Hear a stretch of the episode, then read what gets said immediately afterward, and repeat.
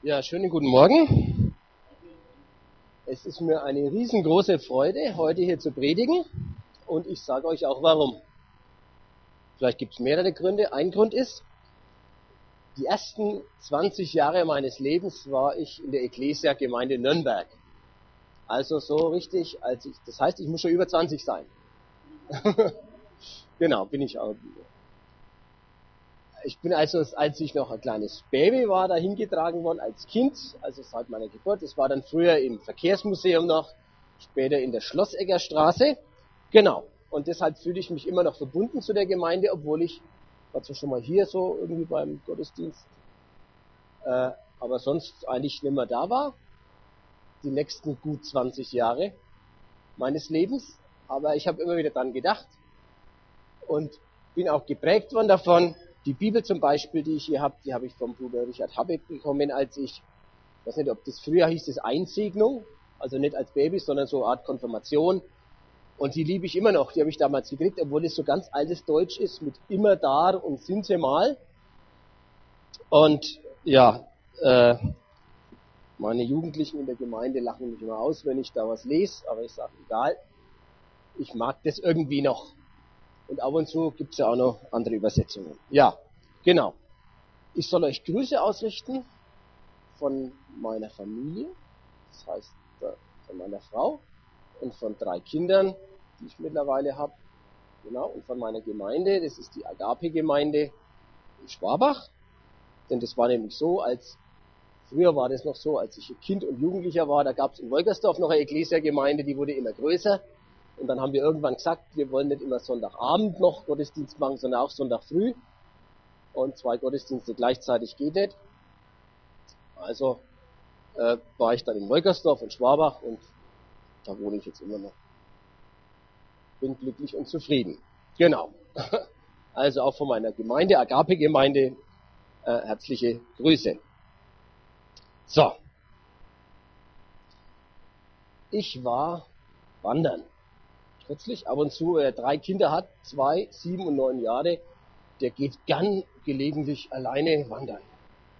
Und so war ich da auch in der Herschbrücker Schweiz kürzlich und äh, ganz alleine wandern und da hat man dann seine Ruhe und einfach, und da habe ich so geredet mit Gott und habe so alle Bereiche meines Lebens mit ihm durchgesprochen.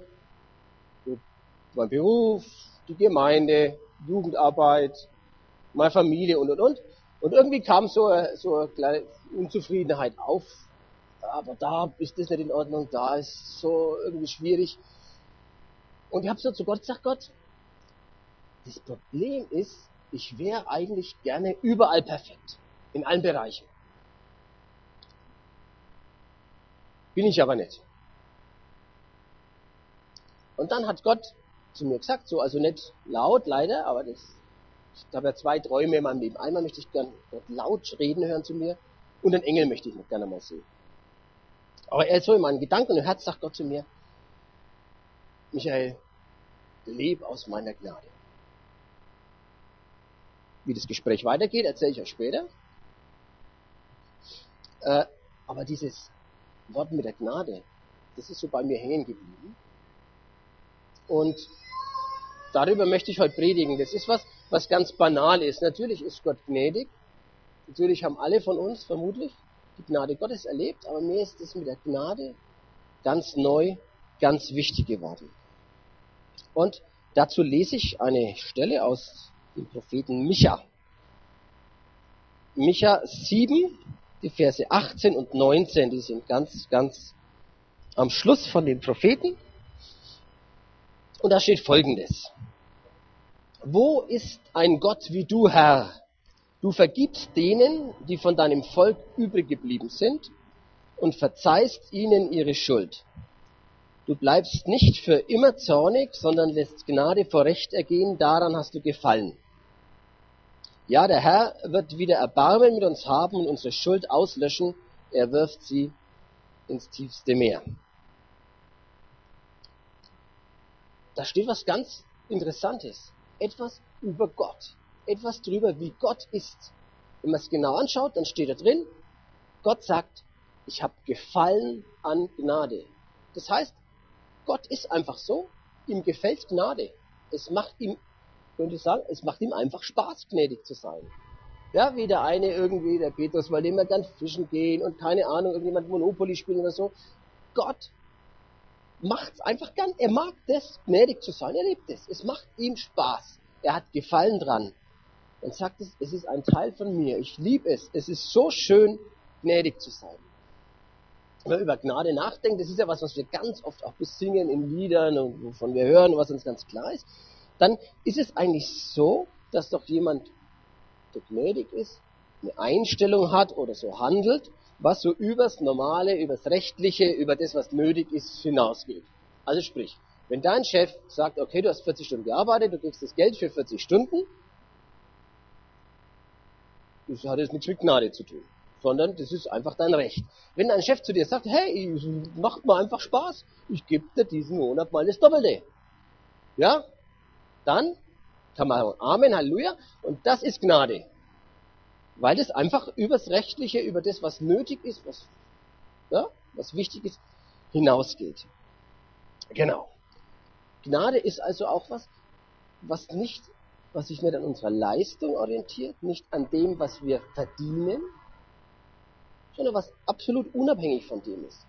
Und das müssen wir uns merken, wenn wir jetzt in der Predigt über Gnade nachdenken. Es hat nichts mit dem zu tun, was du leistest.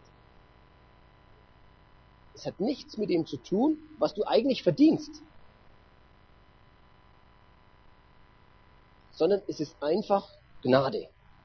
Und es ist ganz interessant hier bei Micha, denn Micha ist ein Gerichtsprophet. Da geht es von Anfang bis Ende um Gericht. Da sagt Gott von Anfang bis fast zum Ende, fast muss man sagen, so wie ihr euch benehmt, ja, geht das nicht. Da war ganz viel soziale Ungerechtigkeit. Da war von heidnische Bräuche, die da eingekehrt sind. Ich lese euch mal so ein Stück aus dem Anfang von dem Micha vor. Da steht folgendes. Hört zu, all ihr Völker, gebt acht, ihr Bewohner der Erde. Gott, der Herr, tritt als Zeuge gegen euch auf. Er kommt aus seinem heiligen Tempel. Von dort, wo er wohnt, steigt er herab und schreitet über die Gipfel der Erde. Unter seinen Schritten schmelzen die Berge wie Wachs im Feuer, sie fließen in die Ebene, wie Wasser den Abhang hinabschießt. In den Tälern brechen tiefe Spalten auf. Und dies geschieht, weil die Israeliten, die Nachkommen Jakobs, gegen den Herrn gesündigt haben und ihm den Rücken kehren. Wer ist verantwortlich für Israels Schuld? Seine Hauptstadt Samaria. Und wer hat Juda zum Götzendienst auf den Hügeln verführt? Seine Hauptstadt Jerusalem. Darum sagt der Herr, ich werde Samaria bis auf die Grundmauer niederreißen und die Trümmer ins Tal hinunterwerfen. Dort, wo die Stadt lag, wird man dann Weinberge anlegen. Und dann geht's noch so weiter. Wenn ihr einfach mal heute Nachmittag lesen, wenn ihr Lust, Gericht habt, mal den Micha lesen, aber das Ende nicht vergessen. Sonst ist es ein bisschen blöd. genau. Und ich finde es interessant und bedeutend, wie das trotzdem endet. Gott ist richtig sauer und Gott sagt, ich werde, ich werde eure Hauptstadt, das Zentrum eurer Geist, eures geistlichen Kultes, also das, was euch eigentlich das Liebste ist, das Wichtigste ist, dort, wo ihr, unseren, wo ihr Gott begegnet eigentlich, werde ich so zerstören, dass man gleich sagen kann, brauchen wir nicht mehr aufbauen, da machen wir irgendwie einen Weinberg hin. Ja, das rentiert sich nicht. So werde ich es zerstören. Dann offenbart sich Gott am Schluss trotzdem als der, der sagt, eigentlich bin ich aber anders. Ich bin der andere. Mein Charakter ist ein anderer. Mein Charakter ist geprägt von Gnade. ich habe Gefallen dran. Es ist nicht nur so, dass ich Gott sagen muss, na ja, ich muss halt gnädig sein, weil die armen Leute, die kriegen es ja sonst nie hinter unten auf der Erde. Also müsste man halt einmal gnädig sein, weil sonst können wir gleich wieder die Sintflut schicken. Nein, Gott ist einfach gern gnädig. Es macht ihm einfach Spaß. Es ist einfach schön. Und ich musste dabei an zwei Leute in der Bibel denken und von denen würde ich das gerne mal so erzählen ein bisschen. Da wird es deutlicher. Kurz dazu, ich war ja früher in der Kinderstunde. Ja, im Museum bei der Tante Inge und bei der Tante Linde. Nein. Und zu der Zeit gab es zwei Männer in der Bibel, die wäre ich gern gewesen. Einer selbstverständlich, David. Weil der David einfach cool halt war und den Goliath immer irgendwie ja, äh, umgebracht hat. Und ich habe trainiert mit meiner Steinschleuder, aber also nicht auf Menschen, hat meine Mama immer gesagt. Genau, und ich wäre gern gewesen der David. Und der zweite, den geht's mir jetzt, das ist der Simpson. Denn logisch, wer die Geschichte von Simpson kennt, ja, und ich habe das damals immer, ja, jedes Jahr nochmal, glaube ich, von der Tante Inge und der Tante Linde erzählt kriegt, mit Bildern, mit bunten. Der Simpson war einfach stark. Und das fand ich faszinierend. Genau. Und von dem würde ich euch ganz, ganz kurz ein bisschen was erzählen. Der Simpson war ja ein ganz besonderer Mann. Von dem wird erzählt, dass er unheimlich stark war. Und der Simpson ist einer, bei dem Gnade deutlich wurde, bei dem Gott gesagt hat, okay Simpson, ich bin gnädig, ich gebe dir zweite Chance. Es soll nicht so weitergehen, wie es war, ich gebe dir eine zweite Chance, weil ich gnädig bin, ich verdamm dich nicht. Es kam so. Simpson war ja ein Naziräer. Manchen von euch ist es allen klar, was das ist, manchen vielleicht nicht, ich erzähle es kurz. Ein Naziräer war ein Mensch, meistens Männer, konnten aber auch Frauen sein, die für eine bestimmte Zeit nur für Gott leben wollten. In der Regel war es für eine bestimmte Zeit. Die gesagt haben, so und so lange möchte ich nur für Gott leben. Und da gab es dann bestimmte Regeln. Die durften zum Beispiel kein Alkohol trinken, die durften nicht mal die Kerne von Trauben essen, keine Weintrauben essen, keine Rosinen essen, gar nichts. Sie mussten natürlich rein und heilig leben, sie durften keine Toten berühren zum Beispiel, sonst war die Naziräerzeit vorbei. Und als Zeichen dafür ist was ganz Eigenartiges gewesen, die durften, wenn sie Männer waren eben, sich die Haare nicht schneiden lassen. Und da denkt man sich jetzt, was ist das für Zeug da? Es war einfach so, dass zu der damaligen Zeit war es eine Schande, wenn ein Mann lange Haare hatte. Richtig, also nicht nur, dass man sagt, wie kommt denn der daher, sondern es war richtig eine Schande. Und diese Männer haben gesagt, ich bin bereit zu sagen, für Gott, für Gott kann ich als Mensch so rumlaufen, dass es echt eine Schande ist. Dass die Menschen an den Finger auf mir zeigen und sagen, der allerletzte. So unwichtig bin ich mir im Vergleich zu Gott. So waren die. Und wenn jetzt zum Beispiel einer mit einem Toten in Berührung kam, heute würde man sagen, zufällig Autounfall, Wagenunfall oder so, dann mussten die zum Priester hingehen. Der Priester hat die Haare wieder abgeschnitten, weil dann die Zeit vorbei war. Und dann konnte man, wenn man wollte, wieder von vorn anfangen. Und es gibt da Vorschriften, man musste das mindestens 30 Tage lang sein, Nasiräer. War einfach so, also man konnte das einfach sagen, ich nehme vier Wochen Urlaub, gute vier Wochen, ja, und bin mal nur für Gott da. Und lebe rein und heilig und enthaltsam und denke nur an ihn. Es geht nicht nur an ihn denken, aber ich versuche nur für ihn zu leben. So, und dieser Simpson war ganz besonderer, weil seine Geburt schon vorhergesagt wurde. Das gibt es nur von ganz wenigen. Jesus zum Beispiel. Wenn wir das jetzt lesen, werdet ihr an ihn erinnert werden. Das steht in Richter 13, Vers 5. Da sagt Gott zur zukünftigen Mama praktisch, denn siehe, du wirst schwanger werden und einen Sohn gebären. Ein Schermesser soll nicht auf sein Haupt kommen, denn ein Naziräer Gottes soll der Junge sein vom Mutterleib an. Er aber wird anfangen, Israel aus der Hand der Philister zu retten. Erinnert uns ein bisschen an Jesus. Das ist so richtig, so ein Erlöserauftrag.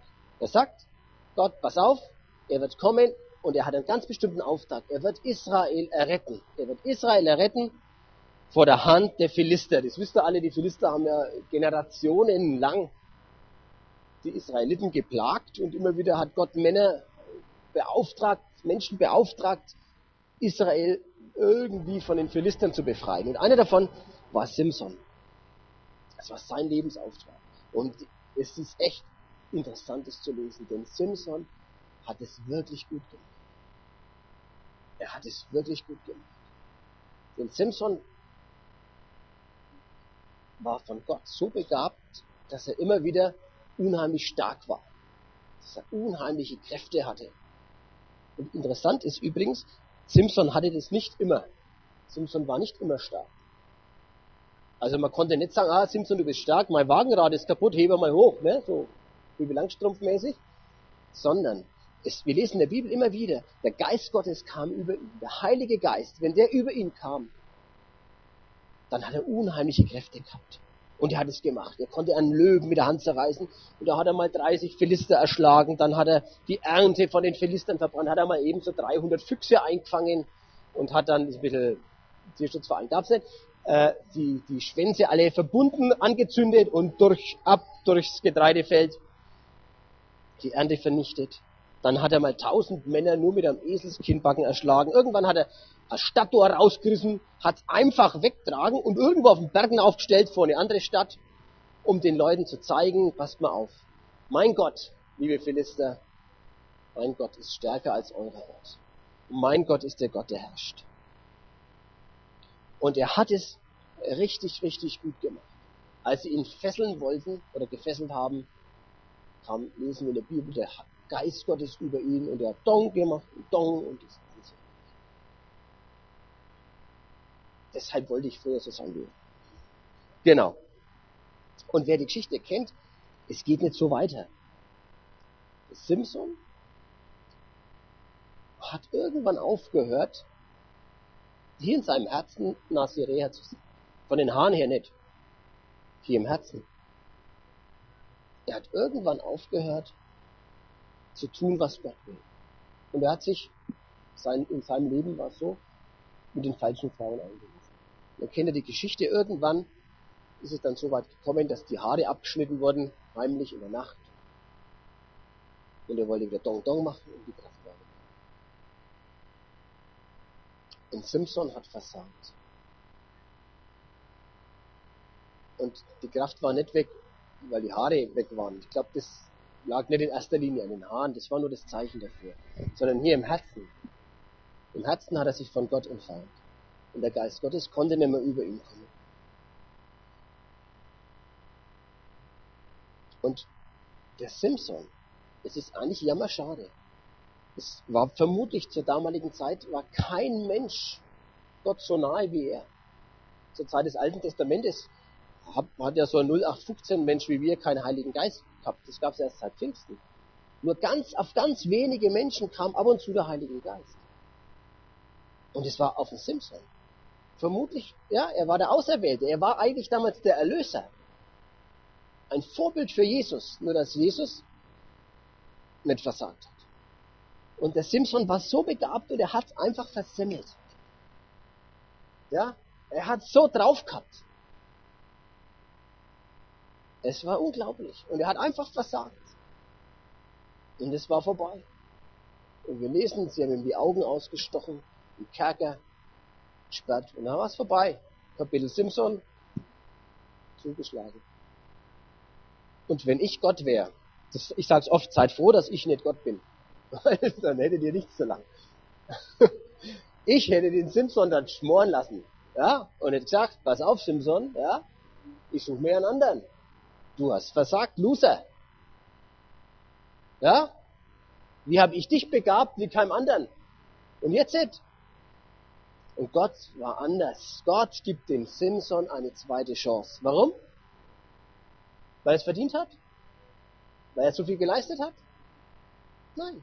Einfach, weil es Gott so wollte, weil es ihm gefallen hat. Weil es Gott gefallen hat, gnädig zu sein. Es war so schön für ihn. Er hat eine zweite Chance bekommen. Und wir lesen, dass irgendwann 3000 Philister, und darunter waren die ganzen Philister-Fürsten, also alle, die da geherrscht haben, die wichtigsten Personen haben ein Fest gehabt. Und anscheinend ist irgendwann einmal ein bisschen langweilig geworden.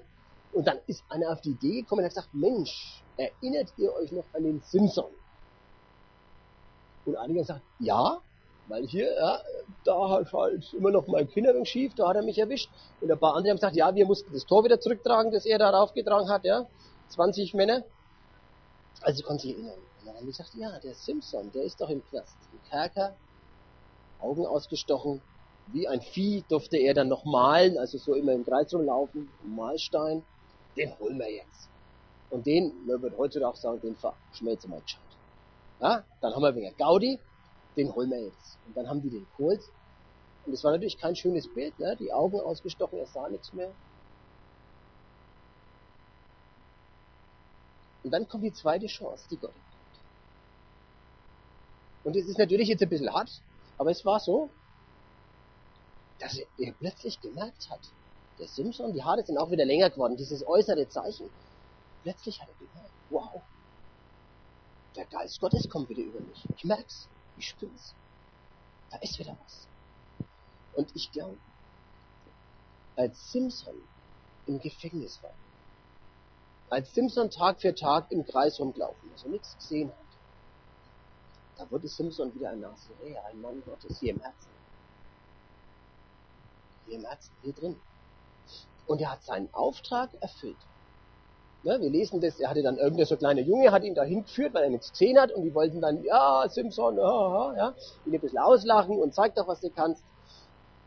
Und er war dann zwischen zwei Säulen und er hat gemerkt, der Geist Gottes ist wieder da und er drückt es auseinander. Und wir lesen, dass durch seinen Tod, den er auch gestorben ist, mehr Philister, und zwar die führenden Philister gestorben sind, als während seinem Leben. Also müssen sehr viele, über 1030 gewesen sein. Vielleicht auch alle, ich weiß es nicht.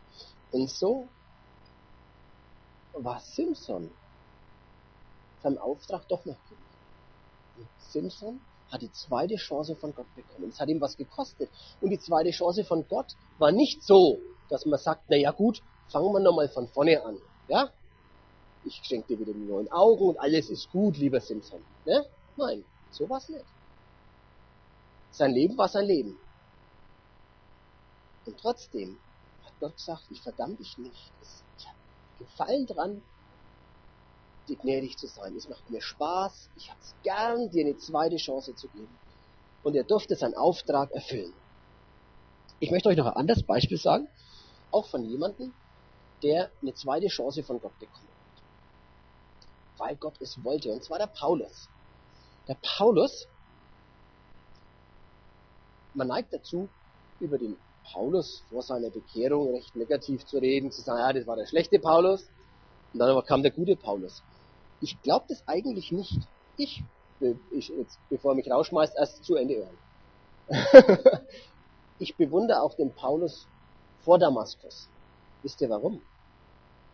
Der Paulus hatte nur ein einziges Bedürfnis, einen Wunsch. Er wollte seinem Gott gefallen. Er wollte sein ganzes Leben einsetzen für seinen Gott, den er kannte. Er hat extra, oder man sagen, Theologie studiert, nicht irgendwo, sondern das Beste, was es gab. Er hat sich gedacht, wenn ich meinem Gott diene, dann mit der besten Ausbildung, mit dem besten Wissen, was es gibt. Ja? Und dann aber auch voller Einsatz. Voller Einsatz für meinen Gott. Ja? Ich brauche keine Frau, niemand nix. Ja? Nur für Gott da sein. So hat er sich's gedacht. Und er war vermutlich ein, ein unheimlich intelligenter Mensch auch, ein, ein dominante Persönlichkeit, der Führerpersönlichkeit. Auf den haben viele Jugendliche vielleicht aufgeschaut und gesagt, wow, der Paulus, wenn sagt, Freunde, los geht's, dann sind wir dabei, dann geht was. Und er hatte so eine Sehnsucht, seinem Gott zu gefallen. Und er hat total vermasselt. Er hat es genau falsch gemacht. Er hat nämlich sein Gott, also die Leute, die seinem Gott gedient haben, verfolgt. Er hat die eingespannt lassen. Also er hat es total falsch gemacht. Und ich denke, Gott hat vielleicht so sich so überlegt vor Damaskus. Okay, also entweder ich lasse jetzt ich Gott, ne, die Erde hier aufgehen. Ja, er fällt samt seinem Pferd rein. Bums, machen wir wieder zu. Das Kapitel Paulus ist beendet, den haben wir los. Nervensäge. Ja, Versager. Das ist eher ein bisschen so mehr meine Lösung, ein bisschen zu offen. Aber er sagt, nee. Ich gebe ihm eine zweite Chance. Ich gebe dem Paulus eine zweite Chance. Verdient hat er es nicht. Nö. Wie auch. Aber ich habe Gefallen dran. Ich bin gern gnädig. Ich bin gern gnädig. Und ich gebe ihm gern eine zweite Chance. So ist Gott. Und interessanterweise wird der Paulus auch blind. Mit seinem Leben lang, sondern drei Tage. Und ich habe mir das so überlegt, wenn man die beiden so anschaut. Vielleicht hat es denen irgendwie gut getan. Einfach nach innen zu schauen. Zu merken, ich bin komplett hilflos. Der Paulus, ja, der hat, weiß nicht wie viel, Soldaten befehligt. Und der so gemacht hat, dann sind alle los in diese Richtung gelaufen. Wenn er so gemacht hat, in diese Richtung. War vollkommen hilflos. Blind. War nichts mehr. Der Simpson, der Kraft ohne Ende hatte, musste von einem kleinen Jungen geführt werden. Und ich glaube, es hat ihnen gut getan. Der Simpson, der musste sogar richtig sterben, um seinen Auftrag zu erfüllen. Und ich denke auch der Paulus, in diesen drei Tagen, in diesen drei Tagen Blindheit, glaube ich, ist von Paulus viel gestorben. Von seinem Ego, seinem Ich weiß schon, wie es geht. Er hat gemerkt, was es heißt, schwach zu sein. Er hat gemerkt, was es bedeutet, ich muss mich auf Gott verlassen. Und es schreibt auch im 2. Korintherbrief 12, Vers 9. Und er, Gott, schreibt, da hat zu mir gesagt, lass dir an meiner Gnade genügen, denn meine Kraft ist in den Schwachen mächtig. Dann sagt er, Paulus, darum will ich mich am allerliebsten rühmen meiner Schwachheit, damit die Kraft Christi bei mir wohne.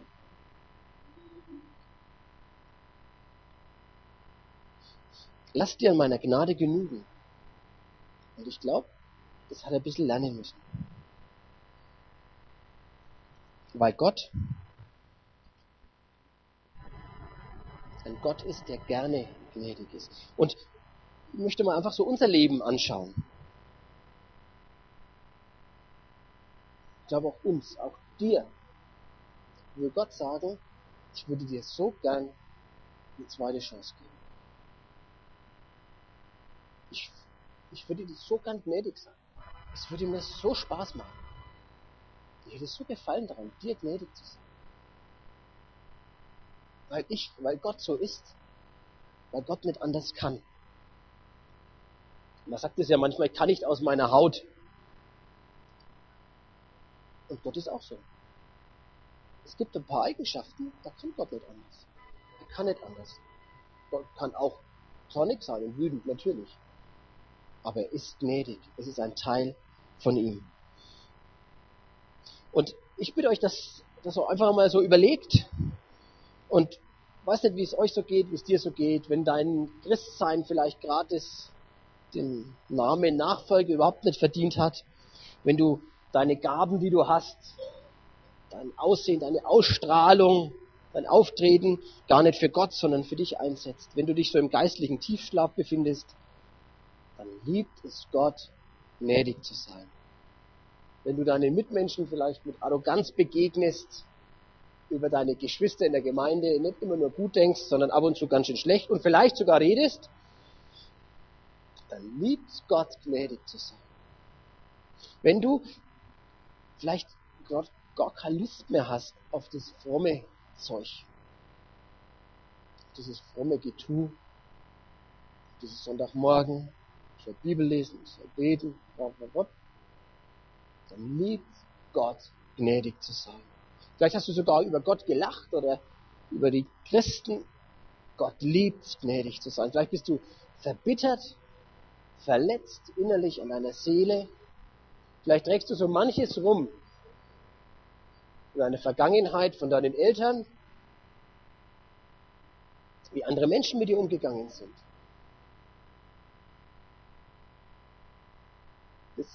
ist ein Teil deines Lebens, wie beim Simpson. Das kann man nicht wegzaubern. Aber Gott liebt es, gnädig zu sein. Und das in Ordnung zu bringen. Er liebt es, er hat Gefallen dran. Vielleicht fühlst du dich traurig, allein oder verstrickt in irgendwelchen Sünden, wo du sagst, das ist ganz schwierig, wie der Simpson mit seinen Frauengeschichten. Dann sagt dir Gott, ich liebe es, gnädig zu sein. Vielleicht hast Gott einmal so das Gefühl, ich habe alles vermasselt. Ja? ich hätte es eigentlich hier wieder mal richtig machen wollen alles. Und wieder nicht richtig funktioniert. Ah. Dann sagt Gott, ich liebe es, gnädig zu sein. Ich liebe es. Vielleicht weißt du Stress nicht ein und aus. Vielleicht nerven dich deine Kinder Tag ein, Tag aus. dann sagt Gott, ich liebe es, gnädig zu sein in deinem Leben und dir zu geben, dich zu beschenken über das hinaus, was du verdienst. Vielleicht geht alles daneben und du hast das Gefühl, du stehst allein in der Welt. Dann ist dieser Gott da, der sagt, ich liebe es, gnädig zu sein. Ich liebe es, dich zu beschenken über das hinaus, was du eigentlich verdient hast. Und vielleicht gibst du dir selber gar keine Chance mehr. Und manchmal fällt es einem schwer, sich selber gegenüber gnädig zu sein. Gott ist anders. Und tritt auf den Plan und sagt, du bekommst eine zweite, eine dritte, eine vierte Chance, weil ich es mag. Kleine Geschichte dazu. Mein Sohn sieben, heißt Joel. Amen. Und der ist irgendwie echt cool. Und Gott hat mir durch ihn, ich weiß auch nicht, jetzt kommt das nächste Amen gleich, durch ihn, ich weiß nicht warum, ich habe drei Kinder, aber durch ihn hat mir Gott schon ganz viel gezeigt. Amen. Und zwar kürzlich äh, habe ich dem Joel was verboten. Ich habe ihn deutlich angeschaut, sagt, nein, ich verbiete es dir. Mehrfach. Und er hat mich angegrinst und hat es trotzdem gemacht. Ja. Und dann war ich richtig, richtig stinkesatt. Und habe ihn ganz arg geschimpft. Und dann war er sehr betroffen und hat geweint. Und ist weggelaufen und hat geweint. Und ich habe mir gedacht, na gut, ja, ne, ist halt so. Meine, klar, ja, Erziehung funktioniert so. Ja, dann merkt er sich's wenigstens. Und er hat sich verzogen, hat geweint. Ich bin zwar auch manchmal nett, also. Die Geschichte geht auch noch weiter. Er hat geweint und nicht mehr aufgehört. Und irgendwann bin ich zu ihm hingegangen und habe ihn so auf auf den Arm genommen. Und es war so schön, gnädig zu sein. Es war so schön, gnädig zu sein. Ich hatte Gefallen dran, es hat mir Spaß gemacht. Nicht in dem Sinn, dass man sagt, okay, alles gut, ne? von jetzt an darfst du immer alles machen, auch wenn ich es dir verbiete, ja, weil ich bin ja gnädig, so natürlich nicht. Aber einfach in dem Sinn, wir wussten, unsere Beziehung ist geklärt. Es ist alles gut, ich bin gnädig. Ich verdamm dich nicht, ich sag nicht, okay, äh, du bist immer mein Sohn, so im Extremfall, ja. Sondern wir wussten, es ist alles gut zwischen uns. Und es war so schön, gnädig zu sein. Es war so schön. Genau. Und so ist Gott. Und ich rate dir, ich rate dir, ich rate dir, sei gnädig mit dir selbst, damit Gott dir gnädig sein kann. Sei nicht arrogant und stolz und denk, du bräuchtest Gott nicht. Ich glaube, wir Männer, uns fällt es manchmal ein bisschen schwer, so diese Gnade Gottes zu empfangen. Weil eigentlich möchten wir ja stark sein. Eigentlich möchten wir ja, dass wir immer alles schaffen. Ja, eigentlich möchte ich, dass meine Frau zu mir aufschaut und sagt, wow. Ja, das macht es bestimmt auch manchmal. Wow, der Michael hat keine Schwächen. Ja, der ist stark. Bei dem gelingt alles. Der hat keine Angst. Wow. Die sitzen nicht da, sonst können sie euch was anderes erzählen. Ja, aber man muss sich das manchmal eingestehen und sagen, ja, ich bin manchmal schwach. Ich habe manchmal Angst. Mir gelingt nicht immer alles. Ich ziehe nicht immer alles durch. Ich nehme mir vormittags was vor und nachmittags mache ich das Gegenteil. Ja? Aber eigentlich sind wir Männer nicht so. Weil wir Männer würden ganz so sein wie in so Westfilmen. So halt einfach immer emotionslos, alles gelingt. Also, ich zumindest. Ja, also so wären wir gern. Aber sei gnädig und lass Gott gnädig sein in deinem Leben. Und wenn es dir deinen Ruf kostet als starker Macker, wenn es dir dein Selbstbild kostet, weil du denkst, du bist der, der immer alles schafft, lass Gott gnädig sein. Und Gott ist immer wieder begeistert von dir. Auch wenn du immer wieder seine Gnade brauchst und die neue Chance brauchst. Und das hat Paulus auch lernen müssen. Ich glaube, Paulus war auch so ein Westernheld, ein bisschen so. Wenn ich komme, gehen alle. Und wenn nicht, dann kommen meine Freunde. Ja? Und dann sperren wir euch in den Knast. So war der. Und dann sagt Gott, lass dir an meiner Gnade genügen, denn meine Kraft ist in den Schwachen mächtig. Das ist ein interessanter Vers, weil da nämlich steht, Gnade und Kraft. Und Gnade und Kraft passt in unserem Denken nicht zusammen. Entweder jemand ist gnädig mit mir, dann ist aber überhaupt nichts von Kraft in meinem Leben, wenn ich Gnade brauche. Oder ich habe Kraft, dann brauche ich aber keine Gnade. Und bei Gott ist es anders und das müssen wir lernen. Bin auf die Gnade Gottes angewiesen und deshalb ist Kraft da. Weil ich glaube, wenn ich Gnade erfahre von Gott, wächst in mir Vertrauen.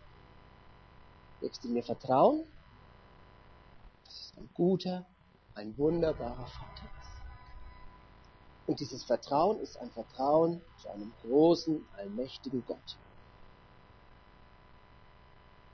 Und deshalb ist in meinem Leben Kraft, wenn Gott gnädig ist. Das müssen wir lernen. Und ich denke, das geht ein bisschen drüber hinaus, über das, woran man zunächst denkt, wenn man an Gnade denkt. Natürlich ist Gott erstmal gnädig, weil sein Sohn für uns gestorben ist. Einfach so. Ich hätte nicht verdient. Und ich bin mir ziemlich sicher, du auch nicht. Und weil Gott mir meine Sünden vergeben hat. Und weil ich ein Kind Gottes sein darf. Da komme ich das erste Mal in meinem Leben in Kontakt mit Gnade.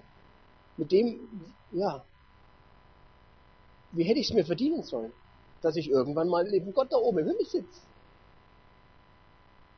Das ist einfach Gnade.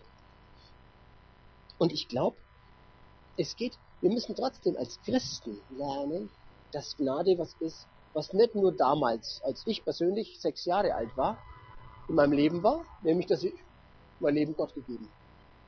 Sondern dass Gnade was ist, was unser Leben begleitet. Petrus schreibt es zum Beispiel. Hofft fest, völlig auf die Gnade.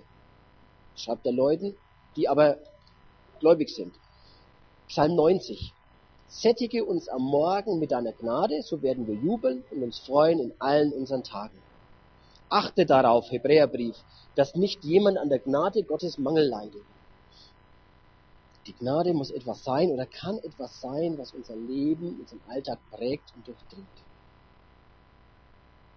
Das erzähle ich euch ein Gespräch mit Gott zu Ende vom Anfang. Also, ich hatte zu Gott ja gesagt, irgendwo im Wald, irgendwie ist mein Problem, ich hätte gern alles richtig gemacht. Ich würde gern alles schaffen. Aber es klappt nicht. Und Gott sagt, leb aus meiner Gnade. Und ich überlege mir, das ist, habe ich so zu Gott gesagt, Gott, das ist wieder so ein typischer, frommer Spruch, habe ich schon oft gehört in meinem Leben, aus der Gnade leben, aber wie geht das?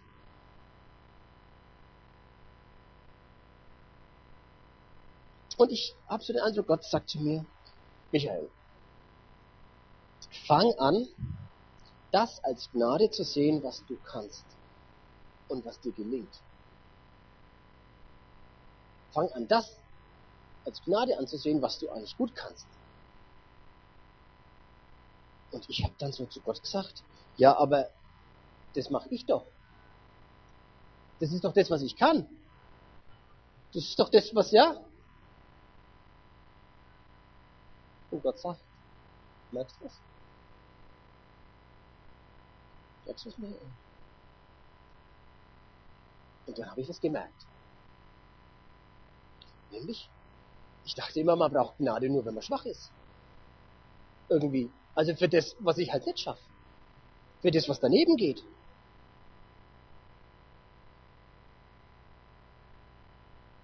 Aber es ist auch Gnade, das, was ich kann. Und gerade das ist Gnade. Und das, was ich richtig gut kann. Und das, was ich schaffe. Und das, was funktioniert. Und da, wo meine Begabungen sind. Auch das ist Gnade. Und ich glaube, Gott möchte uns auffordern dazu, so einen Lebensstil zu leben aus der Gnade Gottes. bei den Sachen, wo wir echt Schwierigkeiten haben, wo wir das brauchen, eine zweite Chance und eine dritte und eine vierte. Und Gott liebt's. Er liebt es, gnädig zu sein. Aber auch da, was auch unser Leben ist, was wir richtig gut können. Es kann unser Lebenskonzept sein. Ja? Dass ich mal weggehe von meinem Egoismus, von meiner Arroganz, von dem wow, ich bin ein toller Typ, hin zu dem, wenn ich morgens aufstehe, der erste Atemzug ist Gnade. Weil es Gott liebt. Weil es Gott so schön findet, mit mir zu sein. Und ich kann es beten, sättige mich mit deiner Gnade, umgib mich mit deiner Gnade. Und ich möchte euch einfach heute Morgen dazu aufrufen, diese Gnade Gottes ganz neu in euer Leben zu lassen. Ich werde jetzt dann beten. Und ich mache das ganz gerne, wenn ich bete, dass ich dazwischen so Pausen mache. Und wo man das dann selber, wenn man auch vor Gott steht, mit seinem eigenen Inhalt füllen kann. Und ich werde beten dafür. Für all die, die sagen, Mensch Meier, das habe ich heute, werde ich zum ersten Mal in meinem Leben mit der Gnade Gottes in Berührung. Heute Morgen werde ich zum ersten Mal in meinem Leben Jesus bitten, mir die Sünden zu vergeben und in mein Leben zu kommen. Und ich werde beten für all die, die merken, ich brauche wo auch immer in meinem Leben eine zweite Chance. So wie es jetzt ist, so soll es nicht weitergehen. Ich möchte eine zweite Chance von Gott haben.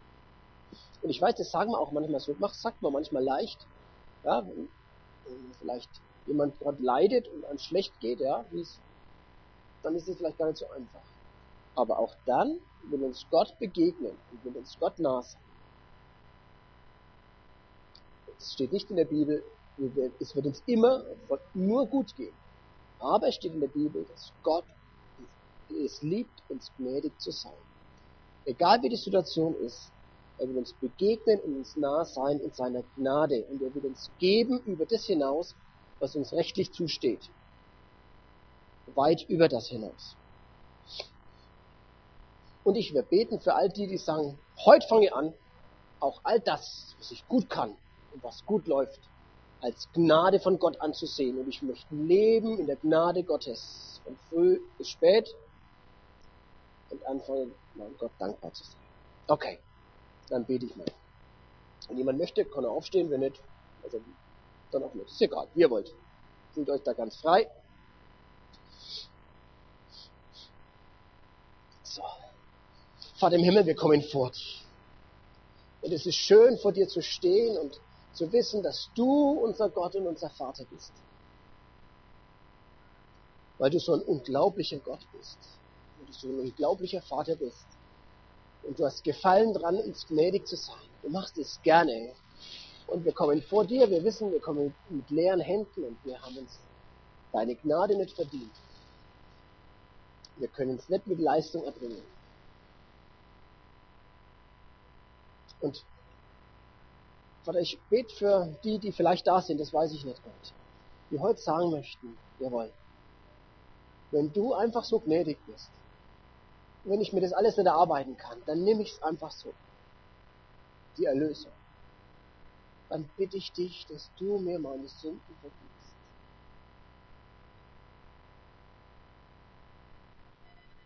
Dann bitte ich dich, dass du mir eine zweite Chance gibst, dass ich neu anfangen kann mit dir.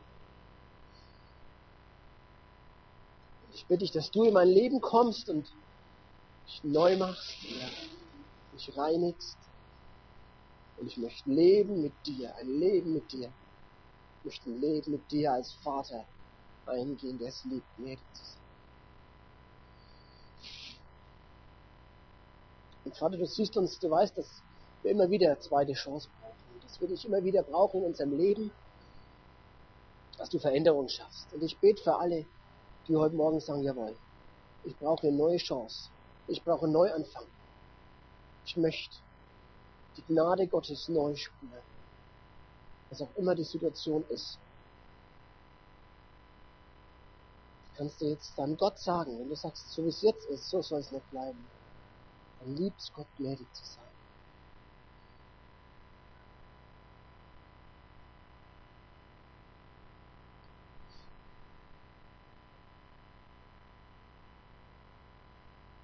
Und ich bitte dich, Gott, auch für all die, die dich neu einladen wollen, deiner Gnade, die ein Leben aus der Gnade mit dir neu beginnen wollen. Ja, wir wollen dir auch das bringen, was wir können und wo wir gut sind. Wir wollen es für dich machen, wir wollen es aus deiner Gnade tun, wir wollen es als Gnade von dir ansehen. Es ist so schön, dass du gnädig bist. Vater, ich bitte dich, dass du kommst, dass du unsere Herzen berührst heute Morgen. Dass du kommst mit deinem Geist, dass du ja, zu deinem Wort stehst und dass du uns gnädig bist heute Morgen. Amen. Ich würde euch gern noch eine ganz kleine Geschichte erzählen zum Schluss. Die habe ich mir aufgehoben. Und zwar einfach so eine Sache, wo Gott in meinem Leben gnädig war. Und zwar, glaube ich, gnädig, einfach weil es ihm gefallen hat. Und zwar habe ich ein Gebetsanliegen gehabt, da habe ich für 10, 15 Jahre lang gebetet. Und Gott hat mich plötzlich erhört. Das war nichts Großes. Sterbens, ich war nicht Sterbensgang oder so, es war eigentlich im Prinzip belanglos. Aber es war etwas, wo ich merkte, Gott liebt es mir. Und zwar, seit 10 bis 15 Jahren bete ich, dass ich hier mal predigen kann. Ehrlich. Ja, das wollte ich immer. Ich weiß auch nicht. Keine Ahnung, es war mir echt ein Herzensanliegen, weil ich früher in der Gemeinde war. Und immer wieder, wenn es im Gottesdienst oder so war, drum ging, Mensch, man kann Gott auch immer seine Wünsche sagen, Gott ist ein guter Vater. Da habe ich immer gebetet, Gott, ich möchte in der Ecclesia Nürnberg predigen. Ja, aber man kann sich ja schlecht irgendwie selber einladen. Also habe ich, ich gesagt, okay Gott, ich sterbe nicht dran, wenn es nicht so ist, ne? Aber ich wünsche mir das. 10 bis 15 Jahre. Ist lang. Ja? Habe ich lang warten müssen. Und da war ich im Urlaub jetzt Gehe ans Handy, ruft der Konsti an. Und ich, also wir kennen uns nicht, aber so, also ich weiß, dass es ihn gibt. Sagen wir es mal so. Also ich war mir ein Begriff halt. Und sagt, kannst du bei uns predigen? Und ich sage, ja. Und dann sagt er, ja, jetzt nächsten Sonntag. Also das war dann letzten, also da habe ich gesagt, nee, da kann ich nicht, da bin ich, da fahre ich ja vom Urlaub heim. Da habe ich gesagt, ja, okay, sorry, tschüss, so ungefähr. Da habe ich mir gedacht, Mensch Gott, so nah dran. So nah war ich da dran jetzt.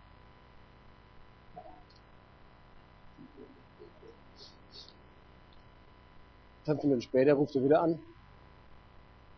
Ja, kannst du am fünften predigen bei uns?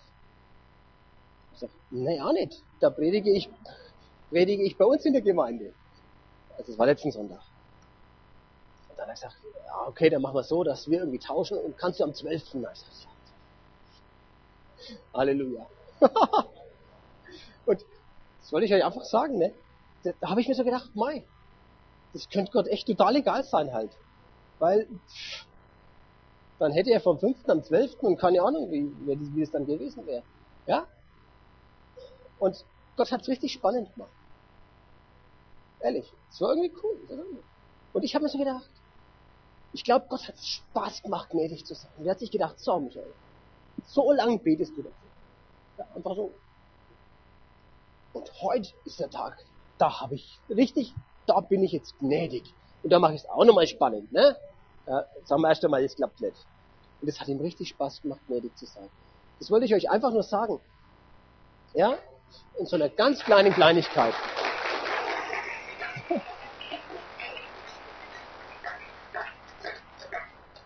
Gott liebt gnädig zu sein. Amen.